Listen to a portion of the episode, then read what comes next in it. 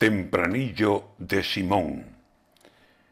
A la viruela del mono no tengo mucho temor, porque dicen que el contagio ha de ser cosa de dos, y los dos cerca, juntitos, dándose mucho calor, y según dicen, extraños, cercanía de ocasión. Eso tiene buen arreglo con decir, pues mire, no, no quiero yo cercanía aunque digan que es amor. Ni usted se mete en mi casa, ni entro en la suya yo. Por ahí más bien tranquilo, pero me queda el temor de que el caso nos lo explique. Qué miedo a esa explicación.